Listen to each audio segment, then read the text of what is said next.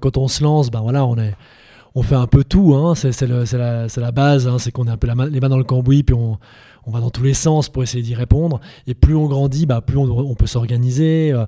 et, je pense que même depuis le début, il faut essayer de réfléchir à comment s'organiser au mieux et, connaître ses forces et ses faiblesses pour pouvoir euh, voilà, être le plus performant euh, possible. En fait, ça c'est un point essentiel.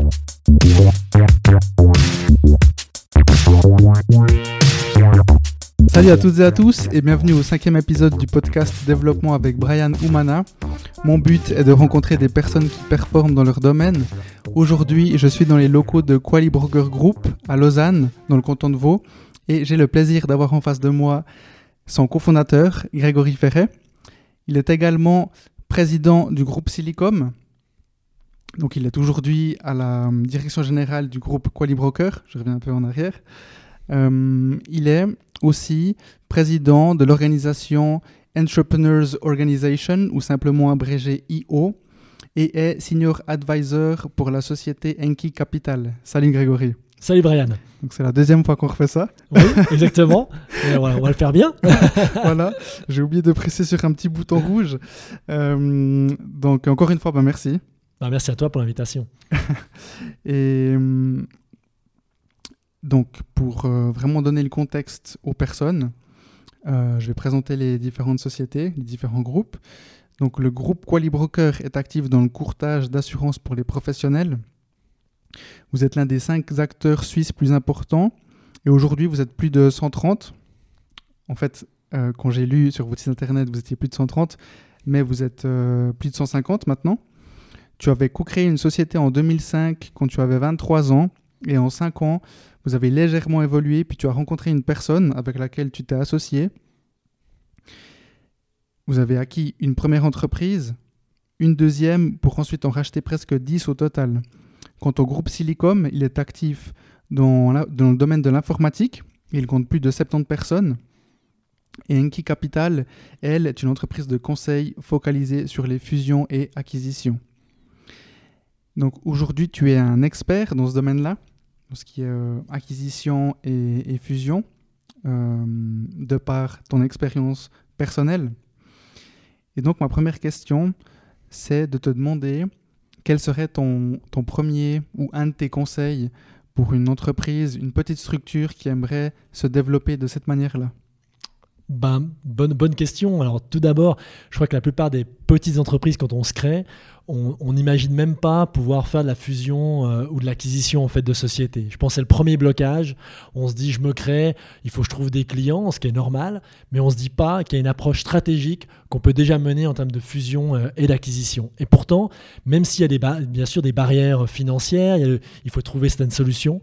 Aujourd'hui, on a quand même pour une jeune entreprise, ce que je lui dirais directement, c'est essayer de regarder comment se rapprocher d'autres sociétés pour pouvoir euh, grandir euh, rapidement. Pour autant, bien sûr, que ce soit un objectif de vouloir grandir rapidement. Après, c'est un choix. Mais c'est vraiment une stratégie qui, qui, marche bien. Et il y a plusieurs possibilités de financement et on gagne beaucoup de temps. Parce que euh, quand on se crée, on a tout à créer ça va du logo à, comment faire pour que le téléphone fonctionne, que mhm. l'informatique. Donc, c'est mhm. plein de questions qui ne génèrent aucun revenu pour l'entreprise à ce moment-là, mhm. euh, de mettre en place des process, ainsi de suite. Et quand on rachète une société qui est déjà en place, qui est déjà établie, eh ben en fait, elle a déjà tout ça à l'intérieur. Donc, on gagne énormément de temps et on peut se concentrer en fait sur la croissance, sur la stratégie du business et beaucoup moins sur le fonctionnement de l'entreprise euh, de base. Ok. Et moi, je me, je me, sens un peu bête du coup de te reposer les mêmes mm. questions euh, mm. qu'avant, quand c'était pas enregistré, mais donc tu avais dit que pour le financement, euh, il y avait beaucoup de solutions. Tu l'as redit, euh, que ce soit discuter avec des fiduciaires ou des, personnes dans l'entourage qui, qui, seraient de ce domaine-là. mais comment est-ce que tu vas approcher une entreprise justement pour essayer de, de, mener à bien une acquisition ou simplement de savoir si la personne serait intéressée ou non? Fait. Alors ça, c'est une, bonne question également parce que de nouveau, beaucoup de gens qui veulent faire de l'acquisition, souvent ils me disent je suis intéressé et j'attends en fait l'opportunité. J'ai Mhm. beaucoup de gens qui m'ont toujours dit j'attends l'opportunité. Il faut savoir que peut-être une fois dans la vie l'opportunité vient, mais voilà, il ne faut pas être dans l'attente. Ouais. Euh, donc la première chose à faire, c'est que si on veut se rapprocher, c'est déjà faire ce que moi j'appelle un mapping en fait, c'est-à-dire de, de regarder quel type d'entreprise euh, peuvent être intéressantes à se rapprocher ou à discuter avec elles. Et après en fait c'est un peu comme du commercial, il faut les lister, puis il faut toutes les contacter. Le contact est assez facile parce que l'échange c'est de se dire bah, pourquoi pas échanger entre confrères, entre entrepreneurs Mhm. bah, sur l'avenir de notre domaine, l'avenir de notre marché. Et en fait, en se rencontrant, on peut voir s'il y a un intérêt potentiel de se, de se, de se rapprocher. Euh, et c'est là, en fait, on a créé des liens. Et moi, il y a des entreprises qu'aujourd'hui, on, est proche d'acquérir, qu'on discutait il y a 10 ans déjà avec elles. Euh, donc, ça prend du temps et ça se construit et c'est un pipe qu'il faut maintenir et, évoluer. Je te, je te donnais tout à l'heure l'exemple de Enki Capital, hein, qui est un fonds de private equity où son métier est d'acheter des entreprises. Euh, eux rencontrent entre 70 et 100 entreprises par, par année pour peut-être à la fin racheter trois sociétés. Donc on voit que c'est une méthodologie, c'est un process et c'est pas juste voilà, ça tombe comme ça euh, sur le Mhm, coin de la mhm. table. Il y a une vraie, une vraie méthodologie, une vraie stratégie. Ouais, donc un long processus. Et hum, donc tu as parlé, t'as parlé du fait qu'on va pas simplement attendre l'opportunité.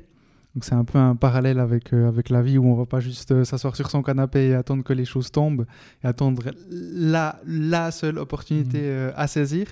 Donc, euh, donc, donc, donc tu vas, tu rencontres des, euh, comme tu as dit, des, moi, j'allais dire concurrents. Oui, mais c'est le cas. C'est Voilà. des concurrents, euh, concurrents, confrères. Quand ils sont concurrents jusqu'au jour où ils ne le sont plus, Voilà. c'est des fois collègues. hein. Après, ça se transforme. Et, et du coup, j'ai une question qui me vient comme ça euh, en termes d'organisation. Euh, J'imagine que ça devient euh, un peu compliqué, euh, surtout, euh, surtout par rapport à la, à la culture, par exemple. Com- comment est-ce que, comment est-ce que, que comment est-ce que se fait ce, euh, ce, ce passage? Tu veux dire le, le- le passage, euh, tu dis que de, de ce côté ce rapprochement en fait, on a deux cultures différentes Voilà, tout on se fait. rapproche. Tout à fait. Alors bon, là il y a, y a plusieurs, euh, plusieurs méthodes, mais nous, en tout cas, la méthode qu'on a toujours voulu faire, c'est de pas arriver en se disant c'est notre culture qui doit tout casser, qui doit tout renforcer. Nous, on a plutôt fait des acquisitions euh, de taille souvent assez similaires. La plupart du temps, elles étaient assez assez proches Mhm. et l'idée était plutôt de construire en fait un nouvel ensemble. Donc de nouveau pas de se dire voilà moi je suis A, toi t'es B et puis on se on se bagarre pour se dire qui fait plus juste ou qui fait mieux et on, on essaie plutôt de créer en fait C et puis donc on travaille sur l'avenir et sur une nouvelle stratégie et, et on a un nouveau euh, futur commun donc des nouvelles valeurs communes. Bien sûr il y a des des choses qui sont, euh, on va dire, des, dénominateurs communs, mais on travaille vraiment sur l'avenir et sur la nouvelle entité, plus que juste se comparer. Ça, Ouais. c'est dangereux. Ouais, ouais, ok. Et euh, du coup, je t'ai souvent entendu parler de l'ego. Oui. L'ego de, de, de la personne, du dirigeant ou, ou du racheteur. Euh, donc, bah vous, euh, par exemple, avec Wally Broker, vous avez repris le nom de. de du coup, c'était quoi? C'était cette société qui. Alors nous, en effet, alors, pour revenir sur le côté ego, qui est un, un point pour moi essentiel, hein, quand on fait de la fusion-acquisition, euh, l'ego est, un frein en fait à ce business-là. Mhm. Euh, c'est naturel, celui qui vend, il a créé son entreprise. Beaucoup d'entrepreneurs, on a tous un, un certain ego, hein, donc euh, on doit jongler avec, jouer avec. Et c'est qu'en période d'acquisition, celui qui vend sa société, ben, souvent nous, on nous dit euh, voilà, j'aimerais garder mon, euh, garder mon nom. Des fois, on a des demandes un petit peu surprenantes en se disant mais le nom, c'est entre guillemets pre- presque pas. voilà, on s'appelle pas Coca ou Apple, quoi. Hein, dans, la PME, nos noms n'ont pas autant d'impact que ça. Donc nous, on a plutôt tendance à se dire, faut se mettre en retrait. Après, qu'on est l'acheteur, il faut accepter que, je pense que l'ego est très important de, faire un pas de recul et vraiment de se dire, qu'est-ce qui est important. Il y a des choses qu'on ne doit pas lâcher parce que c'est crucial pour l'activité de l'entreprise. Et les autres points où c'est pas si essentiel que ça. Mhm. Et moi, je vois beaucoup de gens quand on parle entre patrons, des fois, c'est qu'ils se prennent la tête pour des détails. Euh, et, et je pense que le plus important, c'est quel est l'avenir, comment on construit ensemble, mais plus que le nom de la société euh, ou, ou le titre. C'est aussi le débat toujours du titre de- de- du- du, du patron qui Ouais. revend, Ouais. qui sont en fait assez. euh, ça, ça, ça mène pas à grand chose dans, le, futur. Facile à dire. hein. Après, quand on le vit, c'est toute une autre, une autre histoire. J'imagine, ouais. Mais hum, du coup, avant, tu disais euh, qu'en plus de ça, quand tu vas, toi, euh, quand, quand tu veux acquérir une entreprise, par exemple, généralement, le vendeur, il est un peu sur la défensive, donc tu vas toi essayer de mettre ton ego à part, mais tu vas pas à chaque fois pouvoir changer de nom. Quels sont les autres, euh, les autres euh, points que tu dois mettre de côté?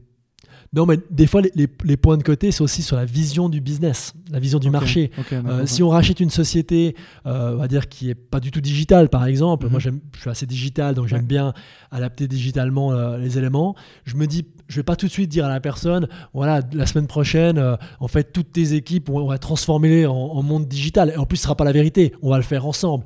Il faut aussi accepter un temps à, à l'évolution. Donc, même si moi je suis convaincu que, que dans un certain business, il faudra transformer digitalement le tout à deux ou trois ans, ça sert à rien de le mettre sur la table et puis de faire une bagarre de, moi je ça une bagarre de religion, quoi. De, ça, n'amène rien euh, parce que l'idée c'est d'être ensemble et puis à moi après à terme de le convaincre et de lui démontrer pourquoi en fait euh, ce marché euh, va aller dans ce sens-là. Et puis peut-être qu'au final j'aurai tort. Donc il faut aussi accepter que peut-être que j'ai cette vision-là et que moi il y a plein de cas où des fois l'entrepreneur qu'on a repris, il m'a démontré une autre façon de voir les choses et c'est nous qui avons changé notre façon de voir. Donc il faut aussi accepter ça, c'est qu'on n'a pas toujours. On a une approche, il faut plutôt la mettre en recul, mais je pense qu'on a beaucoup plus à gagner en, recevant de l'information des autres que si on arrive euh, conquérant, je sais, ça va être comme ça, puis un peu une machine, mhm. bah, on perd beaucoup de valeur en fait de l'entreprise qui est en face, mhm. parce qu'elle a beaucoup à nous apprendre. Ouais, donc vous restez toujours ouvert. Toujours. Et vous prenez euh, tout feedback constructif, pour évoluer, pour changer, pour s'adapter. Il faut. Je pense que la, clé, c'est d'être toujours dans cette ouverture. Après, bien sûr, il y a des réalités. Des fois, l'entrepreneur va revenir avec euh, des éléments qui sont vrais dans sa structure. Mhm. Si demain, je prends l'exemple de Quali Broker, on a 150 collaborateurs. Si on rachète une société qui fait 10 collaborateurs, peut-être que son idée sera juste à 10 collaborateurs. Elle sera peut-être pas juste à 150 collaborateurs. Mais après, c'est mon rôle de, le remettre en perspective. Mais je ne peux pas mhm. demander à, à la personne qu'on va se rapprocher de comprendre ma réalité quotidienne parce qu'il la vit pas. Donc je peux pas lui en vouloir. Mhm. C'est à moi d'être sur le recul et puis en fait ça, en le vivant ça va venir.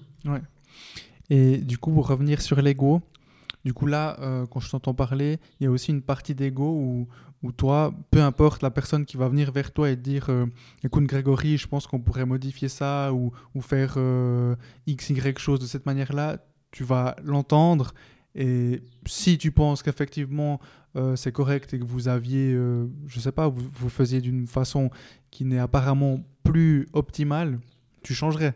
Complètement. Mais il y, a de nouveau, si, s'il y a cette possibilité-là, de, on a des gens hein, dans, toutes les entreprises, des gens qui remontent des informations, on essaye de les appliquer dans la mesure du possible. Mhm. Mais à de nouveau, des fois, c'est ce qui est compliqué. Euh, c'est qu'un collaborateur, il va avoir son angle de vue avec sa fenêtre, en fait, qui va pas être la fenêtre globale. Mhm. Mais il y a plein de cas où des fois, ils ont raison. Euh, et puis, il faut essayer, en tout cas, de prendre en considération et il faut essayer de modifier. Parce qu'on reste des PME, on reste des petites entreprises. Hein. Avec même 150 personnes, c'est pas pas une multinationale. Hein. donc on a encore une agilité qui est très importante. Donc au contraire, c'est encore une de nos forces. Le jour où on perd ça, pour moi, on perd beaucoup de choses. Mhm. Ok. Et hum, est-ce que tu est-ce que tu préférerais rester comme ça et de garder cette agilité que de grandir et de perdre en agilité? Alors c'est une bonne, bonne question. Elle, elle, est, ta question elle est très binaire en fait. Elle est noire ou blanc. et, en fait, la réponse, moi j'aime bien un peu le gris. Euh, la, réponse est oui. Je, bien sûr, garder l'agilité le plus longtemps possible, mhm. pour autant qu'on souhaite continuer notre stratégie. Euh, si je prends l'exemple de nouveau de Quali Broker et Silicom, c'est le même. Hein. c'est une stratégie de croissance par acquisition, donc on veut grandir par acquisition. Donc bien évidemment, en grandissant, on va perdre un petit peu d'agilité euh, mhm. au fil de l'eau. Mais après, c'est un, une balance. Est-ce qu'on perd beaucoup d'agilité, un petit peu d'agilité Et l'idée, c'est justement de, continuer à grandir en gardant cet état d'esprit et le, côté le plus agile possible. Ça, mhm. c'est vraiment notre volonté. Mais c'est pas aussi blanc-noir. Il faut malheureusement de temps en temps, il y, a, un revers de la médaille hein, et, on doit, on doit l'accepter. Hein. Ouais, faut, faut le peser. Voilà, c'est le pour et le contre. En fait, faut faire des choix. Exact. Mais euh, du coup, quel, est votre euh, quel est votre but? Pourquoi est-ce que vous, voulez grandir? Du coup, avant, je sais plus maintenant si c'était là ou juste avant, euh, mais tu as dit, pour autant, que la croissance soit un objectif. Voilà, c'est un choix. Alors, de nouveau, les réalités ne sont pas les mêmes pour toutes les entités. Euh, Qualibroker, la volonté de grandir, elle est, extrêmement simple. C'est que on est des intermédiaires, nos partenaires sont des assureurs, et on a besoin d'une taille importante pour pouvoir négocier avec les assureurs les meilleures conditions. On a besoin de créer des services euh, spécialisés, particuliers, et il faut une certaine taille pour le faire. Euh, on a également euh, besoin de, de collaborateurs de très haut niveau et de talents dans ce domaine-là, et ça coûte de l'argent, et il faut qu'on on ait une taille pour le faire. Donc là, c'est une course à la taille pour avoir voilà euh, pour remplir nos, futurs besoins et surtout Ouais. les besoins de nos clients. Sur Silicom, c'est il y a aussi un peu de ça, mais il y a un, il y a un besoin, euh, on va dire sur Silicom, c'est plus dans le domaine informatique, on a besoin de taille plus pour pouvoir aussi apporter de nouveaux services, euh, mais également pour traiter les clients de façon plus large. Le métier de l'informatique est un métier où il y a beaucoup de petits acteurs, hein, c'est plein de Ouais, petits ouais. acteurs très locaux, et les entreprises qu'on sert sont de plus en plus euh, établies sur la Suisse romande, sur la Suisse entière, donc de grandir, c'est aussi un intérêt euh, euh, bah, pour pouvoir les servir. Après, il y a aussi un intérêt personnel. Euh, à titre personnel, moi, j'aime, quand ça grandit, j'aime quand il y a plus de ça challenge, bouge. j'aime Ouais. quand ça bouge. Ouais. Du moment que ça reste stable, moi, j'y retrouve pas mon compte. Mais c'est un choix, à nouveau, c'est un choix complètement personnel. Mhm. Moi, j'ai pas de plaisir quand ça bouge pas. Ouais. Euh, donc, je préférais quitter l'entreprise. C'était ça. Donc, j'aime quand ça, quand ça, quand ça évolue. Ouais, ouais, ok. Donc on a juste été coupé, euh, une caméra qui a, qui a explosé. Euh, donc par rapport à tes débuts, donc ton rôle, comment est-ce qu'il a évolué depuis 2005 Parce que Justement, ça, ça m'intéresse de savoir comment toi, tu t'es adapté ou tu as dû t'adapter face à tous ces changements, à cette croissance. Euh, puis aussi, bah, après, où tu as, intégré, où tu as repris euh, un autre groupe, donc Silicom. Comment est-ce que tu fais euh, pour, pour t'adapter à, tous ces changements? Alors, ça, c'est que c'est un point, quand on se lance, ben voilà, on est. On fait un peu tout, hein, c'est la, la base, hein, c'est qu'on a un peu la les mains dans le cambouis, puis on, on va dans tous les sens pour essayer d'y répondre. Ouais. Et plus on grandit, bah, plus on, on peut s'organiser. euh, et, et je pense que même depuis le début, il faut essayer de réfléchir à comment s'organiser au mieux et, connaître ses forces et ses faiblesses pour pouvoir euh, voilà, être le plus performant euh, possible. En fait, Mhm. ça, c'est un point Mhm. essentiel. Donc, nous, on a grandi assez vite. Donc, bien sûr, les rôles ont changé. euh, puis, on fait plein d'erreurs et puis on progresse avec ces rôles. Moi, ce qui m'a beaucoup aidé, c'était d'échanger avec d'autres entrepreneurs qui ont vécu des, qui avaient des tailles plus importantes pour dire Ouais. c'est quoi votre réalité, puis Ouais. pour voir comment moi je fonctionnais euh, et voir si bah, c'était la même chose ou pas. Mhm. Et là, j'ai beaucoup appris en me rendant compte qu'au début, on veut tout micromanager, on fait moins confiance, on croit qu'on sait mieux faire que les autres. Euh, typiquement, aujourd'hui, Qualibroker, au niveau du métier de l'assurance, euh, même si je viens de ce métier-là, mes collègues sont tous bien meilleurs que moi, et heureusement d'ailleurs. C'est avec les années, bah, on le perd, et puis c'est pas. Voilà, il y a des gens qui ont, qui ont du talent dans ce secteur-là, et on peut se concentrer vraiment sur des parties où on a plus de valeur. Typiquement, moi, ce que j'aime, c'est le réseau, c'est la relation avec les gens. J'adore ça. Donc, je mets mon énergie, mon énergie en fait, où j'ai le plus de levier, où j'ai le plus de plaisir aussi. Mhm. Euh, et je sais que c'est là où j'ai le plus d'impact sur l'entreprise. Donc, euh, c'est ce que aussi je te disais tout à l'heure, c'est un point essentiel pour moi, c'est de répartir aussi les rôles de l'entrepreneur. Il y a trop d'entreprises pour moi qui sont où le, le patron, il est l'actionnaire, le, le président du conseil d'administration et l'employé, ce qui est classique hein, dans les sociétés, mais il se voit comme une seule personne. Et je pense qu'il faut être capable de jouer cet exercice de se dire, OK, quand je suis actionnaire, je suis actionnaire, quand je suis membre du conseil, je suis membre du conseil, et que je suis employé, je suis employé. Et quand on se remet en question, parce qu'il faut se remettre en question assez fréquemment pour se dire, est-ce que je suis toujours un bon salarié ou, un, ou un, toujours, toujours un bon membre du conseil d'administration, il y a peut-être aussi des moments donnés où on n'est plus le bon, euh, le bon employé pour l'entreprise. Et il faut savoir aussi l'accepter et, peut-être engager des personnes pour le faire à sa place. Alors, c'est pas simple, hein, mais je crois que c'est un choix que, que c'est très sain en tout cas d'approcher de, d'approcher la problématique comme ça. Et donc la partie euh, réseau, donc euh, tu t'es entouré de personnes, tu as posé des questions, voilà quelle est, quelle, quelle est ta réalité. Euh, c'était des personnes qui étaient dans le même euh, secteur que toi ou pas forcément? Non, plutôt pas forcément. C'est plus compliqué d'échanger ce type de problématique avec ses concurrents. hein, Ouais, c'est plus, di- difficile. ouais.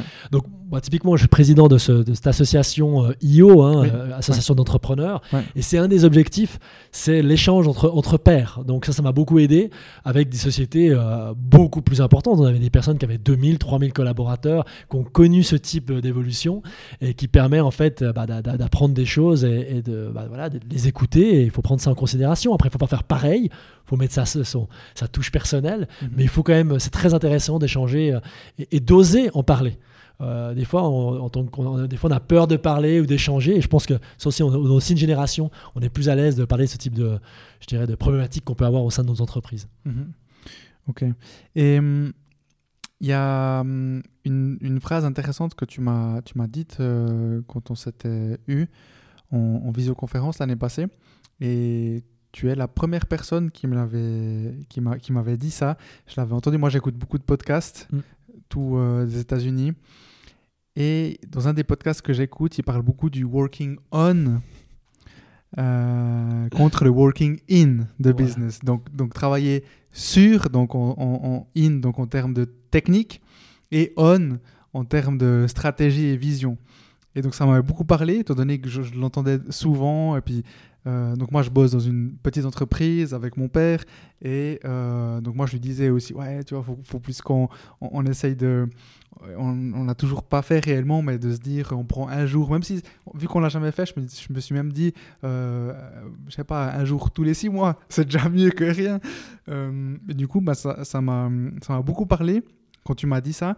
Mais donc, toi, quand tu as commencé, tu l'as dit avant, il faudrait potentiellement, euh, euh, même quand tu es une petite structure et que tu as, les mains dans le cambouis et euh, voilà, que toi-même tu fais partie des, ressources pour faire tourner l'entreprise.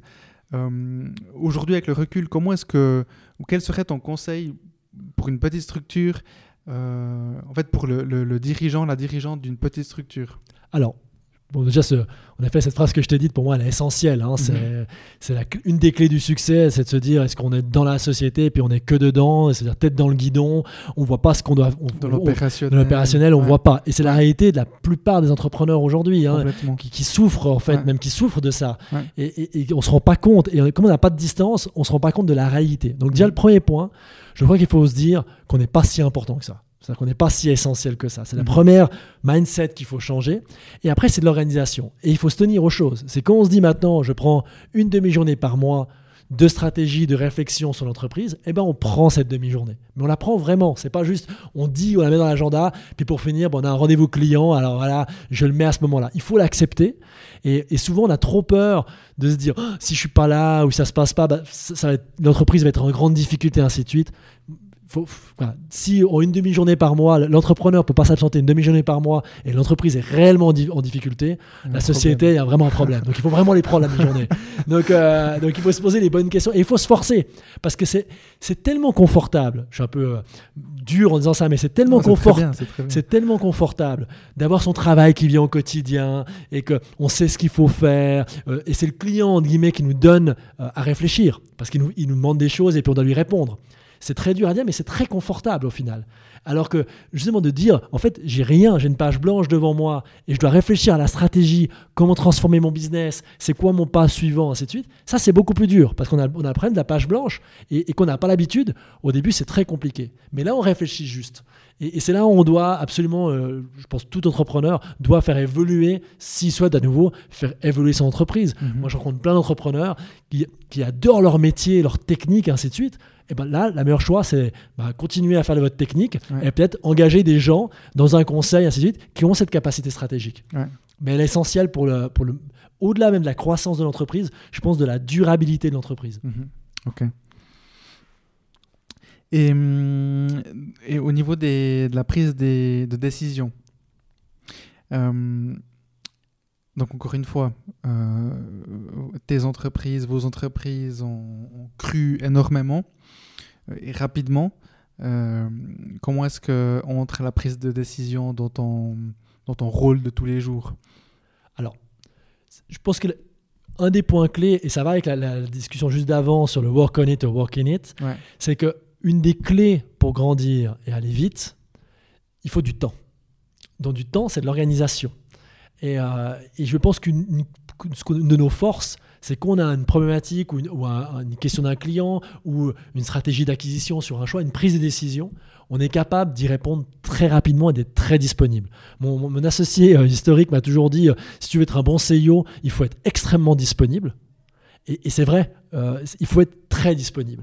Et, là, on, garde de la vitesse et on met du rythme. C'est du rythme de conduite, du rythme de décision. Donc nous, on a vraiment, je pense, c'est une de nos forces. On est capable de se décider très vite, de se contacter rapidement et de prendre des décisions euh, très rapidement. Alors, c'est pas dire qu'on va vite, qu'on va faire une mauvaise décision. Il faut prendre les éléments en notre, en notre possession. Mhm. Mais on peut aller vite, pas parce qu'on est plus intelligent ou parce qu'on est fou, ainsi de suite. C'est juste parce qu'on a du temps.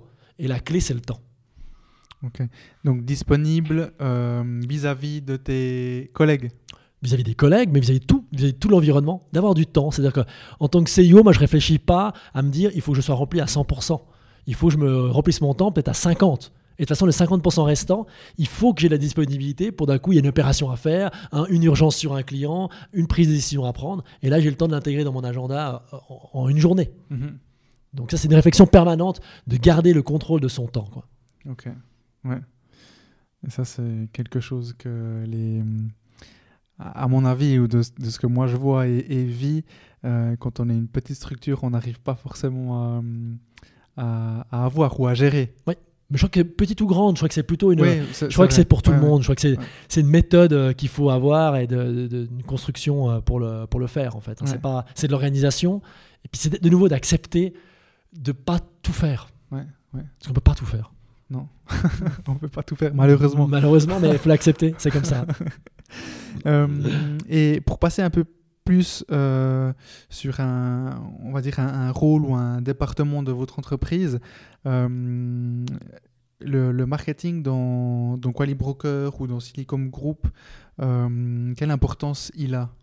Ah, C'est une question, question difficile. Il est aujourd'hui, alors on va dire sur, sur Broker, c'est un business qui est très, qui est très lié aux relations humaines, euh, très proche, beaucoup de proximité. Donc le marketing est important, on aimerait en avoir plus, en faire plus, mais sincèrement, c'est vraiment, c'est pas un enjeu énorme encore aujourd'hui. Il va le devenir, il deviendra de plus en plus important. À cause du Covid et à du cause du Covid, aussi la nouvelle génération qui est plus sensible à ça. Mais nous, on a encore à cœur à garder une relation très humaine avec les gens et beaucoup de proximité. Ouais. Silicom, c'est un peu différent. Dans l'informatique, euh, le changement est plus rapide, donc là, on doit faire du, marketing. Mais c'est encore une faiblesse qu'on a, en tout cas, moi, dans l'ensemble des entreprises que, dont je suis proche, euh, on n'est pas encore très bon au niveau marketing. Je trouve que c'est difficile de trouver une vraie solution. Genre, euh, Qualibroker, on a un département en interne, on externalise, on internalise. On n'a pas encore trouvé la bonne, la bonne mouture ou le bon fonctionnement. Je dirais mhm. qu'on n'est pas, des, pas des très bons élèves dans ce domaine-là. Et pourtant, vous, vous grandissez, donc, euh, enfin, vous grandissez donc sans être très bon entre guillemets. Oui. Non, mais clairement, tu peux le dire, dans même mauvais. Euh, donc dans le marketing, et je te pose cette question, cette question parce que hum, voilà, une de mes, un de mes questionnements, c'est de savoir comment et où on devrait placer le marketing dans une petite structure. Alors, et de nouveau, quand on parle de marketing, c'est quelque chose qui est tellement large. Et, est-ce qu'on parle des ventes? Parce qu'il y a aujourd'hui plein d'activités où le marketing, euh, et on va dire la génération de leads, hein, comme on l'appelle, le mhm. marketing automation, c'est des choses qui sont très importantes pour générer des leads et des business. Où, et, là, il n'y a pas une vérité absolue pour, pour tout le monde. Je crois que ça dépend de l'activité, quel type d'entreprise sont nos clients, et c'est des particuliers, euh, quel est notre produit. Donc, euh, il faut vraiment l'analyser. Après, après, je crois qu'on est quand même dans un monde où le marketing va devenir toujours plus important. Euh, les gens ont de moins en moins de temps, il faut, que ça aille plus vite. Donc le marketing va vraiment être un point essentiel, mais il ne faut pas non plus s'y perdre. Euh, il y a un risque de s'y perdre. je voyais aujourd'hui récemment, on pourquoi les brokers, on avait une société qui se présentait ce service et sur un logo, on avait bientôt trois psychologues qui allaient nous expliquer pourquoi ce logo était mieux euh, que l'autre à un moment donné, ça commence à devenir, ça va trop loin. Et, mm. je préférais qu'on mette de l'attention et de l'énergie sur comment générer des leads, comment activer notre clientèle, comment fidéliser notre clientèle. Mm-hmm. Ça, c'est des choses qui me parlent. Euh, mais après qu'on commence à en faire quelque chose de trop complexe, ça n'a pas de sens, quoi, pour moi. Pour moi. Hein. Mais moi, quand je parle de marketing, je, je, vois vraiment euh, euh, le, gros paquet, c'est-à-dire la vente, la fidélisation. donc, quand je dis vente, je parle de toute que ce soit l'aspect euh, commercial, euh, fidélisation, rencontre de clients, prospects, euh, donc vraiment euh, marketing physique comme digital. Et, et donc juste quand tu parles de lead, tu parles bien de potentiels clients, donc prospects qui seraient euh, potentiellement prêts à passer à l'action. Exactement. Donc le marketing, c'est potentiellement quelque chose que vous aimeriez développer. C'est un sujet que j'ai actuellement euh, Ouais, assez fort, de se dire comment le mettre en place. Et, Mhm. et comme tu l'as dit, il y a plein d'aspects. Ouais. Et ce qui est compliqué, c'est de faire de nouveau quelque chose de très clair. Et comment on passe par tous ces aspects du marketing, mais de façon euh, simple, sans créer une usine à gaz ingérable en fait. Ouais. Parce que le risque des fois, on a des grands projets sur, le- sur la table, on veut renverser la table, et puis en fait au final on fait rien parce que c'est trop compliqué. Donc il faut trouver cet équilibre entre euh, de qualité systématique, mais sans créer un monstre où en fait à la fin on fait plus rien. Et ce que je retire là de ce que tu as dit, c'est on peut pas tout faire. Donc il faut se concentrer, se concentrer sur ce qui va être important concrètement, si on peut dire ça comme ça. Et j'imagine à un moment donné, quand euh, tu, tu- tu dépasses une taille vraiment euh, énorme, comme des, tu as cité des, des, des Coca, euh, pas Coca.ch, mais Ouais. vraiment Coca-Cola, euh, Apple ou autre, là tu peux commencer à te poser des questions euh, psychologiques, euh, neurologiques sur, euh, sur euh, la couleur, euh, euh, la, la forme. Voilà, après il faut être pragmatique, quoi. On doit rester pragmatique, qu'est-ce qui amène de la valeur? Voilà. Et puis surtout il faut faire des tests. Je crois qu'il ne faut pas hésiter à faire des tests, à essayer euh, différents modèles. Euh, on a aussi des fois tendance à vouloir trop un- une solution, puis on a, on a rempli la case, et puis on s'est dit maintenant c'est fait, puis c'est plus un thème pour les 18 prochains mois. Mhm. Je pense que le marketing, malheureusement, c'est un thème euh, tous les 2-3 mois en tant que patron d'entreprise, on est dedans et on se dit mais c'est quoi la c'est quoi la prochaine étape puis on essaye et la grande chance aujourd'hui c'est qu'on peut tout mesurer avec le côté digital Ouais. et ça nous permet de tester et essayer des choses et, et ça c'est quand même une tendance que tout le monde essaie d'avoir il faut tester tester tester jusqu'à trouver bah, à un moment donné un format qui est meilleur puis il sera meilleur pendant une période. Puis après ça reviendra en arrière hein. il faut voilà, il faut essayer. Mais, hum, mais vous, fa- vous faisiez, étant donné que maintenant on peut malheureusement plus en faire, euh, des événements par exemple? Alors nous, on est, on est, comme on est très sur le côté humain, on faisait beaucoup d'événements. Euh, on a vraiment une approche qui est très événementielle. Euh, on adore ça aussi parce qu'on aime le contact, donc on aime rencontrer les gens. Euh, donc on faisait chaque année beaucoup, beaucoup d'événements. C'est-à-dire Mhm. qu'en ce moment, c'est moins le cas. Ouais. Donc on a essayé de basculer sur d'autres modèles, mais, sincèrement, c'est compliqué parce qu'on n'a pas la même.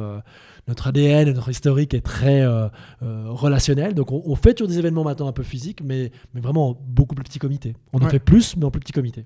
Ok, d'accord. Et euh, on avait parlé, on a parlé brièvement de, la culture quand vous allez euh, racheter ou quand vous rachetez les entreprises.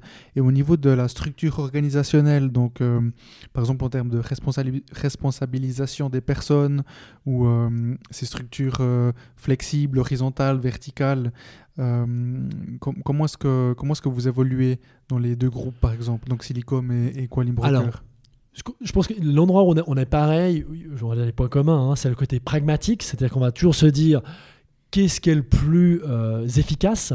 Et surtout, moi j'aime toujours dire aux gens, euh, on dit ça en interne, ils, ils rigoleraient parce que je dis ça tout, en permanence, c'est de ne pas se battre à mettre les stylos rouges avec les crayons rouges et les stylos bleus avec les crayons bleus.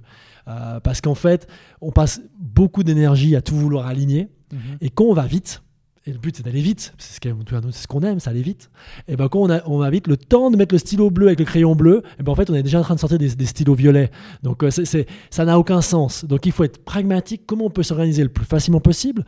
Il faut quand même des règles, euh, il faut des responsabilités. Et ça, c'est, je pense, le point clé, c'est qui est responsable de quoi. Moi, j'aime aussi dire une place, un chef. C'est-à-dire que voilà, dans une organisation, il y a, euh, selon un département, mais il y a un chef qui est responsable et qui doit, qui doit gérer.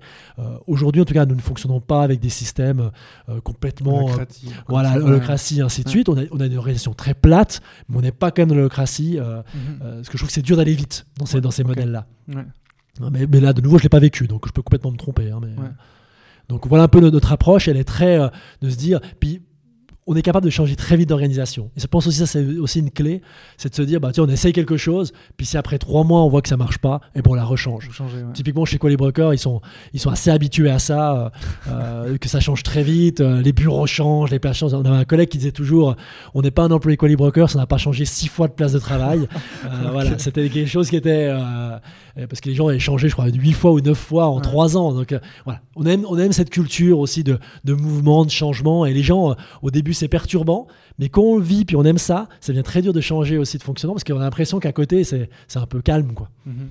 Mais du coup, vous avez un, un, est-ce que tu connais, je ne sais pas si tu peux le, dire, euh, le pourcentage de turnover euh, au niveau euh, ressources humaines Alors, ça va dépendre. De, quoi, les brokers, je le, connais, Silicom aussi, mais, c'est des taux qui vont être, ça va dépendre de la période en fait où, on est. C'est-à-dire que quand on est sur une période d'acquisition, dans les trois années suivantes, on peut d'un avoir des taux qui vont se situer à 5, 6, on a été une fois jusqu'à 7% à un moment donné de turnover.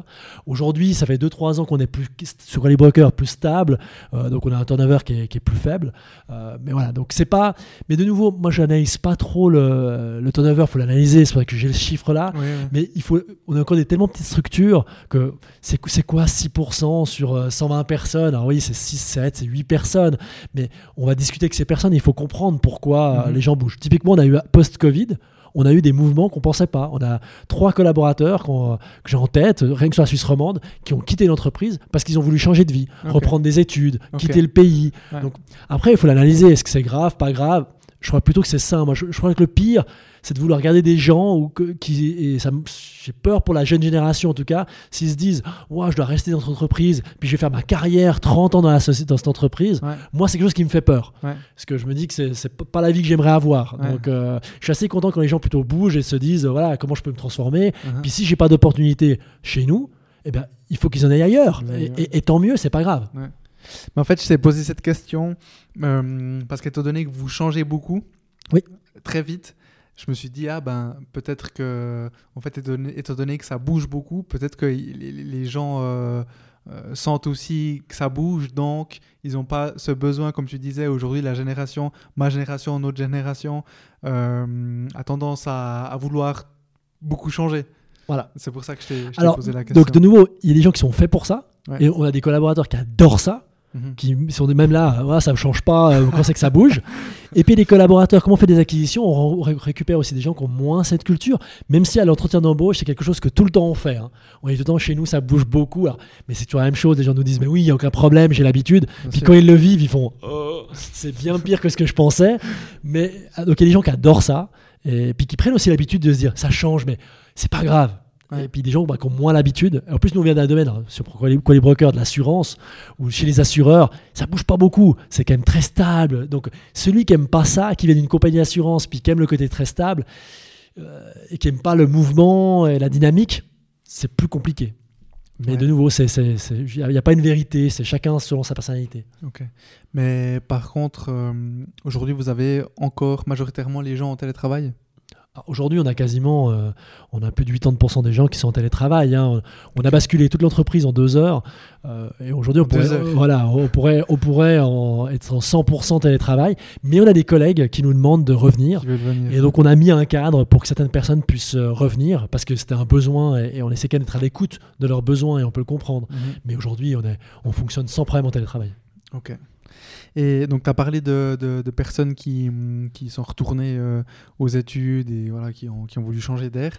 Euh, je voulais un peu parler avec toi des études. Oui. Euh, parce que c'est juste, hein, toi, donc tu as, fait un, as fait un CFC. Oui, de commerce. De commerce. tu as commencé dans le courtage d'assurance. Ouais, comme conseiller au, sein d'une compagnie d'assurance à 18 ans. Voilà. Et puis à 23 ans, bah, tu t'es lancé et tu as créé l'entreprise. Et puis aujourd'hui, tu es là. Voilà. Comment est-ce que tu vois les, études du coup? Parce maintenant, avec, euh, avec ces différentes entreprises, euh, par exemple, euh, je connais un peu moins la, le, courtage d'assurance, même si j'ai un, très bon pote qui est, qui est également dans une entreprise, bah, du coup, petite taille. Ouais. mais dans l'informatique, il y a des ingénieurs, il y a des techniciens, donc il y, a certains métiers où on va dire euh, je sais pas, on va dire que le papier compte, mais ouais, il y, a certains métiers où tu as, une espèce de, barrière à l'entrée. Et hum, donc, toi aujourd'hui, comment tu vois les études en fait? Alors, bon, en effet, moi, j'ai pas fait d'études, donc euh, c'est clair que ça. On, on a appris sur le tas. Je crois qu'aujourd'hui, il faut aussi comprendre quelle personnalité on a à titre personnel. Si on est quelqu'un, je crois, qui est qui aime ça et qui est parce qu'il y a beaucoup de plaisir à faire des études, à apprendre à apprendre, c'est très important. Et moi, je vois la qualité des études, ce que moi je n'ai pas eu et des fois qui était une faiblesse, c'est cette capacité à apprendre. Et on apprend à apprendre et on peut à, magasiner plus d'informations. Donc ça, c'est très très positif. Après, je crois malgré tout qu'on va arriver dans quelque chose de moins en moins formaté. Après, il y a des métiers, si on veut être avocat, bah, il faut avoir fait droit. Quoi. Voilà, bon, Ça, je pense que ça restera, hein, c'est une réalité. Mais il y a plein de secteurs. Je prends l'exemple de l'informatique, c'est un bon exemple. L'informatique, c'est un secteur qui, va, qui est très technique. Donc on aura besoin de gens de plus en plus techniques donc peut-être que ces personnes-là, on aura besoin de gens qui fassent de plus en plus d'études. Après, on verra quel type d'études. Hein. Est-ce que c'est EPFL ou est-ce que c'est d'autres écoles qui vont se créer plus spécialisées, mais des gens qui sont très techniciens. Mais de l'autre côté, on a tous des nouveaux profils qui sont en train d'arriver dans l'informatique, qui sont plus sur le besoin de l'entreprise, comprendre le besoin de l'entreprise et pas juste d'être un technicien. Et donc là, on est plus sur des profils HEC ou des profils euh, école de, de, commerce ou, également euh, école hôtelière. Là, on a typiquement aussi des gens d'école hôtelière. Donc je crois qu'il n'y a pas de règle absolue. On, est, on va dans un monde où on sera de moins en moins derrière des cases et on, sera de plus en plus spécialisé mais de l'autre côté aussi de plus en plus ouvert. Mhm. Donc il y, a les deux, les deux formats, donc il n'y a, pas de règle absolue à mon avis au niveau des études. Euh, de nouveau, une des clés, il faut que les gens aient du plaisir. Je pense qu'il n'y a rien de pire, parce que même si moi je croise des gens qui ont fait des études poussées, mais qui ont détesté faire leurs études, mais en fait après, ils n'ont pas envie de les utiliser, donc euh, c'est pas, ça sert à rien. Sûr. Il, faut, il faut aller où on a du plaisir, et en général, où on a du plaisir, on performe. En général. Oui, ouais, c'est vrai. Euh, mais est-ce que toi, tu as. as j'ai pas envie de dire euh, regret, mais avec le recul, est-ce que tu aurais eu un besoin ou aurais, tu te dis, euh, bah, j'aurais quand même pu faire euh, X école ou autre, ou, pas du tout? alors non, clairement, dans mon, si je m'analyse, je dirais que mon, mon ego aurait voulu en fait faire des études en me disant, mais en fait, j'aurais aimé ça. Quand je vois. Mais toi, t'as plus d'ego. Non, non, non, j'en ai encore plein, mais, mais encore plein, malheureusement. Mais, mais quand même, des fois, tu te dis, voilà, j'aurais aimé quand même le faire, faire des études, et ainsi de suite, avoir un haut niveau par rapport à ça, parce que c'est aussi de l'image, hein, malgré tout. Est-ce que ça m'aurait aidé dans mon, dans mon, dans mon travail?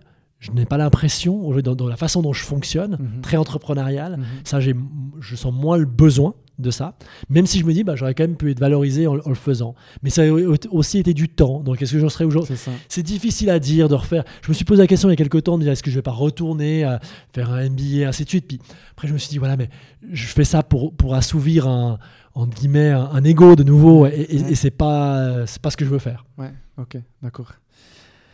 Euh, puis bon, un, MBA finalement avec euh, IO, je pense que. On aura accès, voilà, on, en fait, pas mal. Euh, est-ce qu'il est qu'il y aurait des, des, des, des erreurs qui, te, qui, qui, ont été marquantes pour toi lors de, de, toutes ces acquisitions qui te, qui te, viennent comme ça à la tête, des, des échecs, enfin, quand je dis échec, ouais, échec-erreur, euh, où tu as vraiment appris énormément et, qui t'ont boosté Alors, des erreurs, plein, on a fait malheureusement, ou heureusement, on a fait un, paquet hein, des erreurs.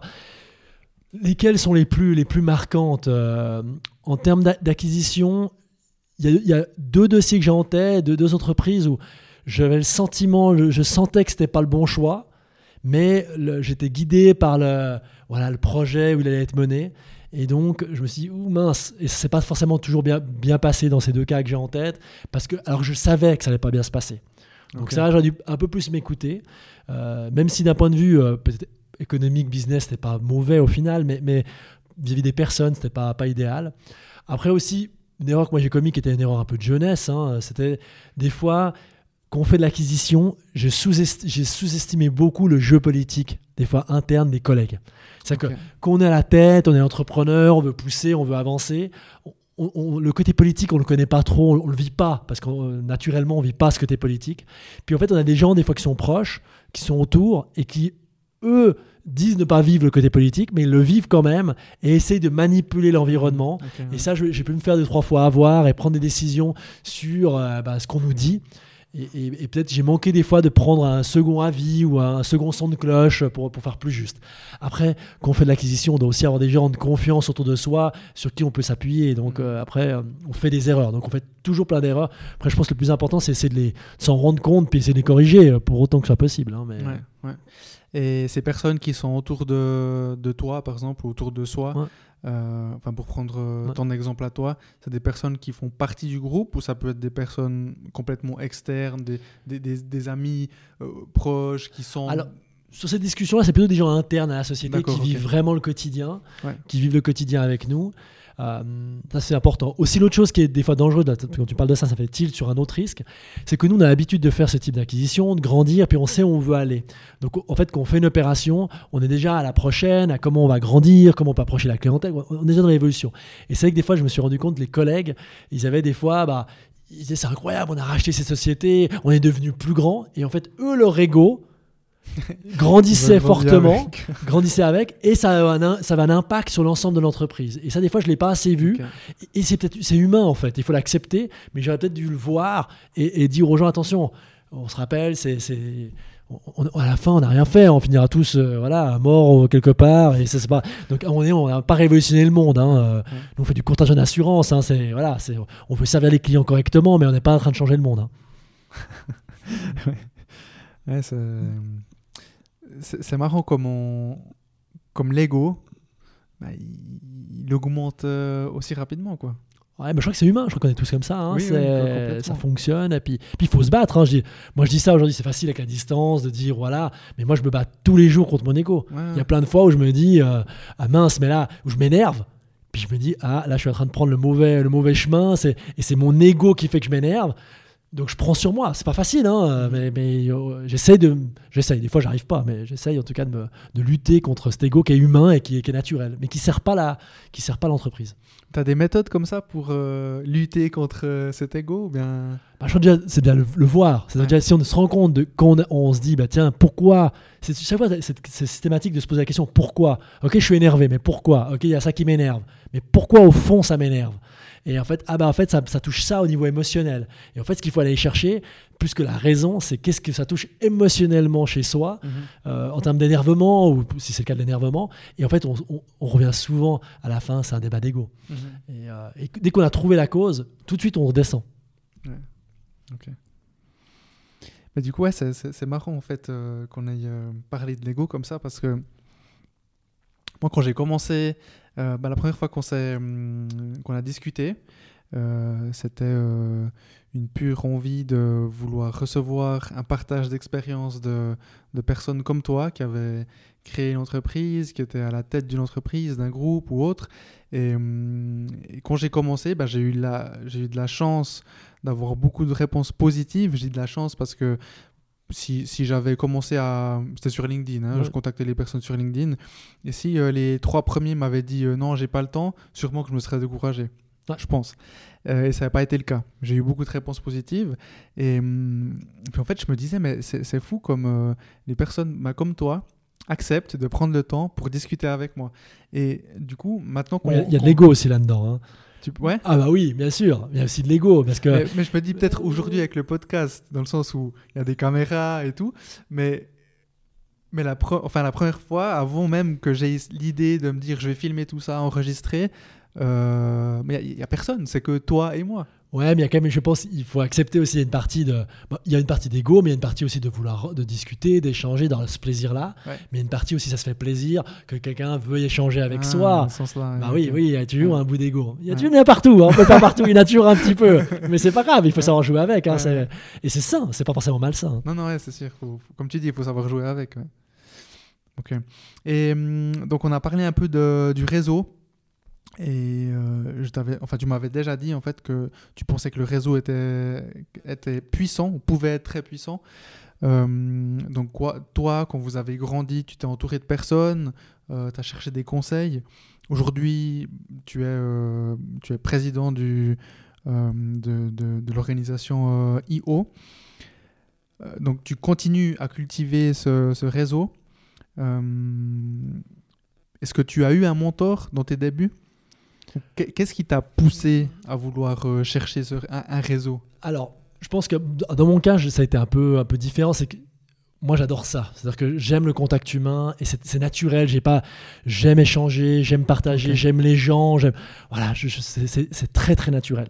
Euh, et c'est clair dans une activité B2B, entre entreprises, bah, moi j'aime connaître les gens, je, m'y intéresse, donc aussi j'ai un souvenir, je me rappelle des personnes, des discussions, et ça apporte beaucoup, beaucoup de valeur. Je crois que le, réseau, surtout dans, des métiers B2B, ça, ça, permet d'avoir beaucoup de vitesse, de, gagner, du, de gagner du temps quand on a une problématique, plus sûr d'avoir du plaisir avec les, avec les personnes. Donc au début, c'était pas vraiment réfléchi, c'était naturel.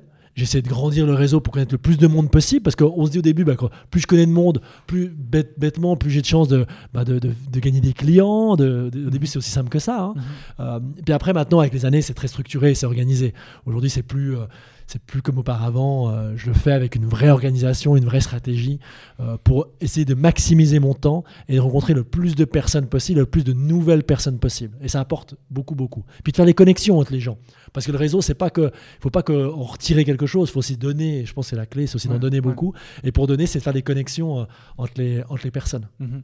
Donc, quand tu parles de connexion, c'est-à-dire Enfin, quand tu parles de connexion, tu, veux dire quoi par connexion? Bah, Connexion, je peux donner un, exemple. Un, client, d'un coup, euh, pendant le Covid, euh, un, client avait aucune vente sur, euh, sur, sur Internet, il vendait rien sur Internet, puis il est un peu perdu. Pour... J'ai jamais rien vendu sur Internet, je, suis perdu. Pourtant, je ne donnerai pas le nom, mais c'est une belle entreprise euh, romande. Mhm.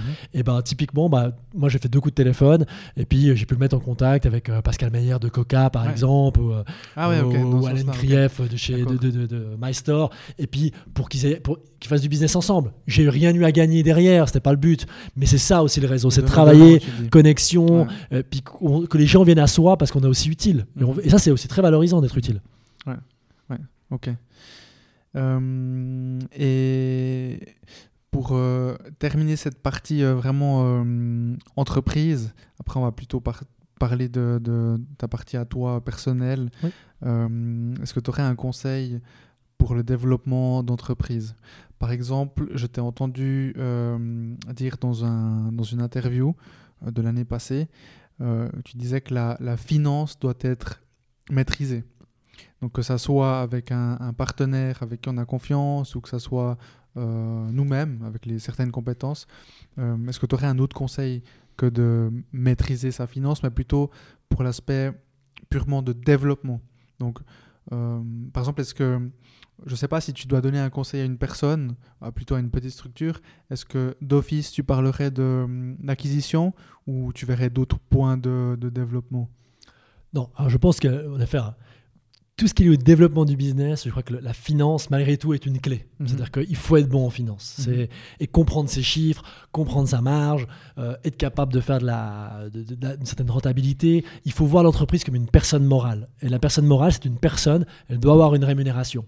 Euh, donc là, c'est déjà un point central. Et si l'entreprise gagne sa vie, elle est rentable, on peut l'acquisition, mais on peut aussi engager un collaborateur, on peut développer du R&D. C'est de là où tout part. Malheureusement, c'est comme ça que ça, fonctionne. Donc le point finance, pour moi, il reste un élément, euh, un élément central. Après, dire d'autres choses, je pense qu'on revient à la discussion de tout à l'heure.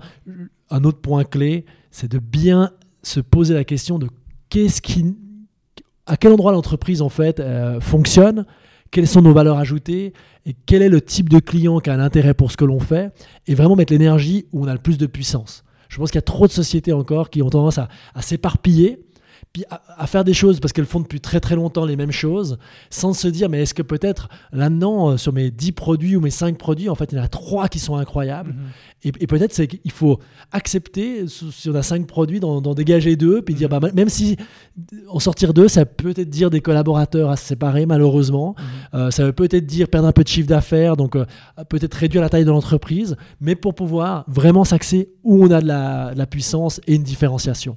Et je trouve que le, moi, ce que je vois, si je prends notre exemple, hein, qu'on fait des rachats sur la partie informatique ou assurance, on voit trop d'entreprises qui ont trop accepté tout, elles savent pas dire non. Alors, je vais te dire une quote hein, à, française hein, qu'on dit toujours, hein, tu, la connais certainement, si tu veux augmenter le chiffre d'affaires, tu dis oui, si tu veux augmenter le, bénéfice, tu dis non. et, c'est très vrai. Mais c'est très vrai. Hmm. Donc euh, voilà, je dirais que c'est plutôt être capable de s'analyser. Et quand on commence entreprise, où on a une petite taille, c'est très facile de changer. C'est beaucoup plus compliqué qu'on a coup on a 500 collaborateurs, euh, puis de changer son infrastructure. Ça, c'est beaucoup plus dur. Mais quand une entreprise plus petite, il faut profiter d'essayer de, faire le plus juste possible tout de suite. Mhm. Ok. Et hum, donc, euh, pour passer euh, plutôt à ta partie euh, personnelle, Ouais. euh, donc tu es un père de famille, Oui. tu es marié. Oui. Euh, comment est-ce que tu gères donc cette partie professionnelle et personnelle Est-ce que tu as une ligne qui est bien définie ou est-ce que c'est entre guillemets au feeling? Alors, bon, comme tu as peut-être pu le voir, il n'y a pas grand-chose chez moi qui ne sont pas au, au très feeling. Je suis très organisé. Donc cette partie, on fait également par... C'est la même chose. Euh, non, le but, après, on essaie d'être... voilà, des- parents modernes. Euh, Moi, j'essaie d'être un papa moderne. Mon épouse travaille à 100%. hein. Euh. Elle travaille aux Nations Unies. Elle est économiste aux Nations Unies. Donc, euh, elle voyage aussi. Elle Ok. part, pas en ce moment avec le Covid, mais elle est capable de partir trois semaines pour des missions, ainsi de suite. Donc, euh, bien sûr, l'organisation, c'est très, très important. Euh, et puis, le temps qu'on y passe. Moi, mes enfants sont petits, ils ont 8 ans et 4 ans. Euh, donc, j'essaie de passer un maximum de temps. Euh, donc, c'est très structuré, très organisé passer du temps avec eux. Euh, voilà, je suis très disponible, franchement très disponible. Maintenant, avec le Covid, il y a de nouveaux challenges parce que je suis beaucoup à la maison. Donc, euh, c'est compliqué de leur faire comprendre les moments de travail, des moments de plaisir. Ouais. C'est plus Ouais. compliqué pour eux de le comprendre, même pour moi, des fois c'est compliqué de le comprendre, c'est plus difficile, mais malgré tout, je, voilà, je pense que c'est important dans cet équilibre, mais c'est un challenge de plus qu'on doit être. Aujourd'hui on nous demande, on doit être euh, bon personnellement, bon famille, au niveau de la famille, bon boulot, c'est un très un gros challenge, mais c'est l'organisation. C'est aussi l'organisation et d'accepter de dire stop à un moment donné, quoi. dire non. Mais du coup, est-ce que hum, c'est clairement défini? Donc, étant donné que tu es une personne très organisée, par exemple, tu vas dire euh, à vendredi, euh, hum, euh, je sais pas moi, 18h, ta semaine de travail est terminée, puis tu recommences à lundi euh, X heures du matin, ou, ou ça se peut que voilà, si tu as quelque chose euh, d'important le samedi, tu vas bosser le samedi, mais potentiellement tu vas reprendre ou pas un jour de la semaine, la fois d'après, enfin la semaine d'après, pour être justement avec, avec ta famille, avec tes enfants Ou voilà, co- comment est-ce que tu gères ça? T'as as un peu les deux, les deux modèles hein, qu'on utilise, mais des fois ça peut être de se dire voilà, je, je fais une systématique, ben, je veux que tous les, euh, tous les matins, ben, je les amène moi à l'école, je veux que le mercredi midi, quand ils viennent manger à la maison, ben, je veux être présent le mercredi midi pour manger à la maison, donc c'est des choses qui sont extrêmement précises. Et puis aussi des moments donnés où on se dit bah, tiens, voilà, c'est vendredi, c'est 15h, j'ai envie de faire un truc avec eux parce que c'est le moment de faire un truc avec eux, puis je vais récupérer euh, l'activité plus tard. Ça, c'est aussi la chance qu'on a dans nos métiers, c'est qu'on peut vraiment, euh, une grande flexibilité. Euh, moi, j'ai été jusqu'à, mais là, c'était un peu de la folie. Là, depuis le Covid, je ne fais plus, et c'était une erreur. Mais j'ai été jusqu'à avoir des couleurs euh, dans mon calendrier euh, euh, personnel, mais, beaucoup plus loin que ça. Vraiment, mon agenda complètement par couleur, par type, puis pour vous se rendre compte de quel temps je passais à quel endroit. Ok. Ok, intéressant. du coup, là, tu le fais plus. Là, avec le Covid, c'est beaucoup plus compliqué parce que ça m'a un peu euh, changé mon, beaucoup organisation, beaucoup à la maison. Ouais, ouais. Mais c'est clair que je pouvais même avoir un, je donne un exemple hein, sur quoi les brokers, je me dis voilà, j'aimerais rencontrer deux clients par semaine, trois clients par semaine. Donc je me mettais une couleur client, je mettais une couleur euh, prospect, je mettais une couleur management. Dès que j'avais fait plus de 20% de management dans la semaine, je me disais stop, j'ai plus envie de faire du management. Donc s'il y a un rendez-vous à faire, sauf urgence, obligation, eh ben je le repousse à la semaine suivante. Ok, ouais, d'accord. Et hum, donc, généralement, à quelle heure tu commences? Bon, bah, encore une fois, du coup, maintenant, aujourd'hui, c'est peut-être un peu compliqué. euh, bah, avec le Covid, tu es, plus à la maison. Mais disons, une, une journée, je sais pas s'il y a une journée euh, Type. type pour toi, euh, pré-Covid ou bien voilà, pendant ce Covid, c'est quoi? À quelle heure tu, tu te lèves plus ou moins? À quelle heure tu termines tes journées? On, on peut prendre l'exemple d'une journée standard et une longue journée, par exemple. Voilà. Alors, une journée standard, une- pour moi, une bonne, euh, de nouveau, je, dans la- mon approche, une bonne journée, c'est une, une bonne journée où je vais pas avoir, pas avoir besoin de travailler un nombre d'heures très important pour pouvoir être très disponible. Et c'est-à-dire que, comme je suis très disponible, ça veut dire qu'il n'y aura pas eu beaucoup de problématiques. Donc, c'est plutôt une bonne, une bonne chose. Ouais. Donc, je me lève toujours à la même heure parce qu'à cause de mes enfants, je les amène à l'école. Donc, Ouais, euh, ouais. c'est 7 heures le matin, ainsi de suite. Mais je n'ai pas un. Je me dis pas. Pour moi, de mon rôle as- de, de, de CIO, j'essaie de travailler pas plus que 5, 5 heures par jour. C'est quand je dis travailler. Ouais, c'est- Après, c'est- c'est du- après, après le reste, c'est du relationnel, c'est du réseau, mais c'est Mhm. pas du travail. Ouais. Euh, tout patron sait ça. Quand d'un seul coup, on, on fait un week-end avec des, des copains entrepreneurs, on est en week-end entre copains, mais on fait quand même des affaires, C'est on fait quand même des relations. Donc, euh, c'est très, c'est- en fait, c'est tout le temps et jamais. Je- moi, j'aime dire c'est tout le temps et jamais. Donc, il y a plein de moments de libre Moi, ce que j'aime, c'est pas avoir des. Je pense qu'on perd de l'efficacité, qu'on commence à bosser euh, 10 heures, 12 heures par jour. Je pense qu'on perd beaucoup d'efficacité et de la, la- la vision. Donc, je préfère faire moins.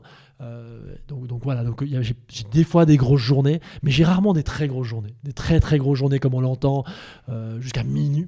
Ouais, Je connais ouais. pas ça. ouais. Mais hum, t'avais, t'as eu. J'ai eu dans le passé. J'ai eu dans le passé. euh, oui, oui. Alors clairement, quand on était beaucoup plus petit, on avait. Mais c'est pas parce qu'on était plus petit. C'est parce que moi, j'étais, j'étais pas bon. Dans le Mm. sens que j'étais pas dans ce côté. J'étais mal organisé Mhm. et, et je mettais trop d'importance à des, au mauvais endroits. Ok. De nouveau, un collaborateur, à l'époque, un collaborateur qui venait à 6 h le soir, j'ai un problème, ainsi de suite, je serais resté jusqu'à 8 heures pour en parler avec lui, en me disant, Ah, c'est hyper important que je règle le problème tout de suite. Alors qu'aujourd'hui, j'aurais dit, bah, aucun souci, on en parle, et puis j'aurais fixé un rendez-vous la semaine suivante. C'est, tout simple, mais c'est juste d'organiser. Ouais. pour pas être débordé, parce qu'il faut de la disponibilité. Ok. Et hum, donc en parlant de grosses journées, moi j'avais hum, surtout, ouais, on va dire, j'ai commencé l'année passée à me poser des questions euh, sur le sommeil. Ouais. Parce que j'ai, vu un, un podcast très intéressant sur le sommeil et ça m'a un peu fait peur. Où euh, voilà, faudrait, euh, euh, disons pour des personnes normales, normales, quand je dis normales, c'est la majorité des personnes a besoin de, de dormir. Oui. Euh, c'est, nocif, de, ouais, c'est essentiel, euh, c'est constructif. euh, enfin, constructif, je veux dire, c'est, ça, ça restaure certaines cellules. Enfin voilà. Que- quelle est l'importance pour toi Du sommeil. sommeil? Ah, moi, je suis un gros dormeur, alors ça me parle à 200%. Moi, j'ai besoin de minimum 7 heures, entre 7 et 8 heures par nuit. Ouais. Euh, moins de 7 heures, je suis vraiment pas, pas, pas fonctionnel. Je suis fonctionnel, mais il faut pas que ça dure de trop. Ouais, ouais. Euh, donc moi je dors très bien et j'ai la chance, hein, c'est une chance hein, aussi.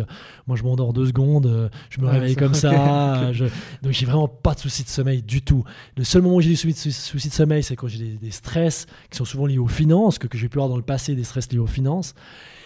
Et ça, euh, le seul truc pour moi pour y couper, pour que ça aille mieux, il faut que je l'écrive et que je me dise quels sont mes problèmes, que je mette mes solutions, et puis après, pff, je suis posé, je peux dormir. Mais j'ai pas de- vraiment pas de problème de sommeil, donc je, je sais pas ce que je sais vraiment pas ce que c'est. Je suis même assez énervant pour ça. je dors vraiment très très facilement. Ok. Et hum, donc, euh, quand t'avais ces problèmes de finances, tu devais les écrire. Euh, Faire du sport aussi beaucoup. Voilà, j'allais te poser cette question. Parce que tu as joué en Ligue nationale A, en Oui. volleyball. Oui. Euh, je sais pas, c'est toujours d'actualité? Ah non, je- à 40 ans, j'a- j'aimerais bien, mais je deviens, je deviens quand même vieux à force. Je- Enfin, je, je voulais pas dire si c'était toujours d'actualité que tu joues en Ligue nationale A, D'accord. je dis euh, tu, tu tu continues à, à- à faire du volley Bien ou sûr, bien- ouais, alors, c'est voler voler une passion. hein, J'en ai fait pendant très très très longtemps. Ouais, joué- donc je joue toujours dans une équipe. Joue en deuxième ligue. hein, c'est plus, euh, c'est plus comme, comme avant, mais malgré tout, on a quand même une bonne, euh, on est encore en forme. Mais moi, je fais, entre- allez, je- j'essaie de faire 6 heures de sport par semaine quand même. Ok, ouais, mais c'est Donc, c'est pas rien.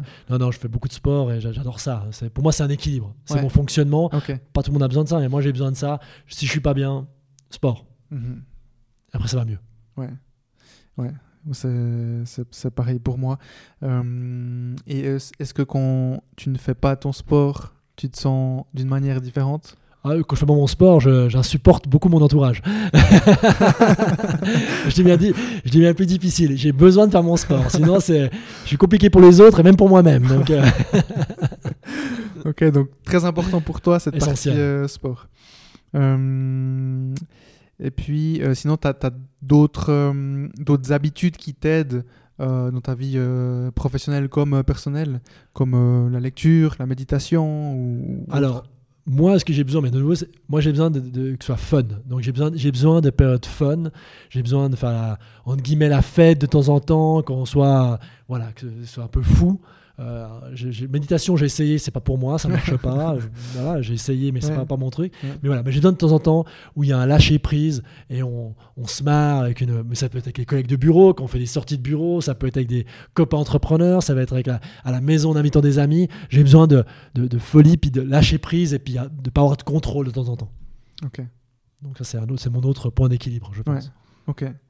Et hum, euh, tu as des livres, des documentaires, films euh, ou autres que tu recommanderais pour euh, que ce soit pour euh, le développement personnel ou pour le développement d'entreprise? Il a- il y en a- il y en a- beaucoup hein, qu'on lit, euh, qui sont intéressants. Là, là, actuellement, là, j'ai fini euh, Rework. Je sais pas si tu l'as, tu l'as, lu. C'est vraiment, c'est très facile à lire en plus. hein. Rework de qui tu Moi, je me sais, rappelle plus du- de, peut-être de- de qui c'est. euh, C'est récent ou bien C'est ceux que c'est ceux qu'on qu'on crée euh, Basecamp. Non, ça a quelques années. C'est Ah ceux créé ok. Basecamp. C'est, franchement, c'est très intéressant à, à lire. Ça, Rework, ok. Rework, ouais, R E W ouais, R K.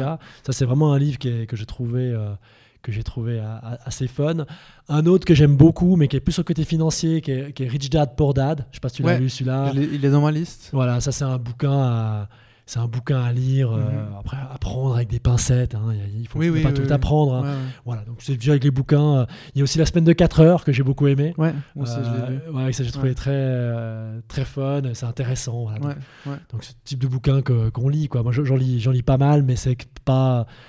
J'ai tendance à des fois à lire un peu en diagonale, je vais un peu à l'essentiel, Ouais. mais, euh, mais c'est intéressant. En tout cas, on, Mhm. apprend beaucoup de ces, de ces bouquins. Mhm. Ok.